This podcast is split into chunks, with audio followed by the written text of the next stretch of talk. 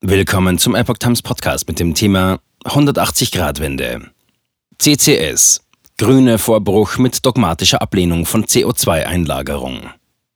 Ein Artikel von Reinhard Werner vom 22. Dezember 2022. Führende Grüne scheinen ihre Vorbehalte gegen CCS aufzugeben. Die Technologie dient der Speicherung von CO2 und wird in mehreren Staaten praktiziert. RWE scheiterte 2009 mit seinem Versuch, ein CO2-Endlager in Schleswig-Holstein zu errichten.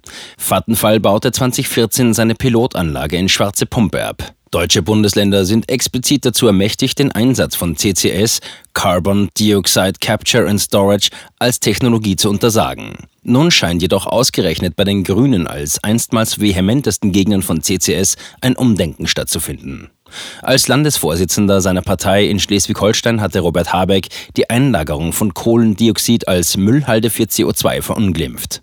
Mittlerweile ist die entsprechende Erklärung von der Website verschwunden. Erfordernis von CCS in aktuellen Studien gemeinsamer Konsens. Wie die Welt berichtet, bereitet Habecks Bundesministerium für Wirtschaft und Klimaschutz einen Bericht zum Kohlendioxidspeicherungsgesetz vor. Ein Entwurf, der dem Blatt vorliegt, markiert nun eine 180-Grad-Wende mit Blick auf die Technologie. Explizit heißt es demnach darin, die Erfordernis von CCS mit der Zielsetzung von Netto-Null-Emissionen ist in den aktuellen Studien gemeinsamer Konsens. Zwar solle im Kampf um die Begrenzung der Erderwärmung die Vermeidung von CO2 weiterhin Vorrang haben, dennoch werde die realistisch erzielbare Drosselung des CO2-Ausstoßes nicht ausreichen, um das 1,5 Grad Ziel des Pariser Abkommens zu erreichen. CCS solle demnach vor allem in Bereichen wie der Abfallverbrennung oder zur Bewältigung schwer vermeidbarer Emissionen aus der industriellen Produktion zum Einsatz kommen. Speicherung selbst soll in Deutschland nicht stattfinden. Dem Bericht zufolge sei es ein denkbares Szenario, dass im Jahr 2045 in Deutschland zwischen 34 und 73 Millionen Tonnen CO2-Emissionen abgeschieden und gespeichert werden. Das wären bis zu 10 Prozent des deutschen Gesamtausstoßes an Treibhausgasen. Diese sollten anschließend für den Export ins Ausland zur Verfügung stehen. In Deutschland selbst will man sich offenbar noch nicht an eigene CCS-Projekte wagen, nachdem man der Bevölkerung die Technologie jahrelang als Sicherheitsrisiko verkauft hatte.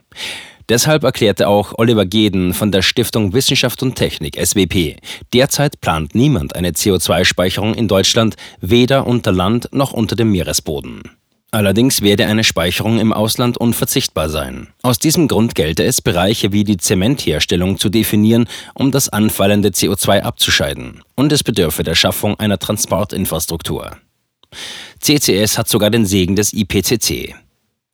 Die Speicherung selbst könne etwa in Norwegen erfolgen. Dort wird diese längst zu kommerziellen Zwecken betrieben, ebenso wie in den USA. Der Weltklimarat der UNO IPCC hatte bereits 2005 in einem Sonderbericht von einer Notwendigkeit negativer Emissionen gesprochen. Das Entziehen von CO2 aus der Atmosphäre sei dabei eine Option. Die gespeicherten Mengen ließen sich demnach unter anderem für den Biomasseanbau nutzbar machen. Dafür seien allerdings große Flächen erforderlich. Die Öko-Denkfabrik Agora Energiewende bezeichnet CCS als unverzichtbar für die Klimaneutralität. Auch die Risiken seien überschaubar, betont Susanne Buiter vom Deutschen Geoforschungszentrum Potsdam. Die CO2-Einlagerung greife auf allgemeine Speichertechnologien aus der Erdgasspeicherung zurück, die erprobt und technologisch ausgereift sind, so Buiter zur Welt. Als mögliche Risiken der Technologie haben Experten ein Ausgasen von CO2 bezeichnet, das mit dem vorhandenen Grundwasser Kaltwassergeysire erzeugen könne. Theoretisch könnten auf diese Weise Schwermetalle aus den Gesteinen gelöst werden und ins Grund- oder Trinkwasser gelangen. Das Verpressen könne zudem leichte Erdstöße auslösen. In Summe halten diese sich jedoch in einem ähnlich überschaubaren bis spekulativen Rahmen wie beim Fracking.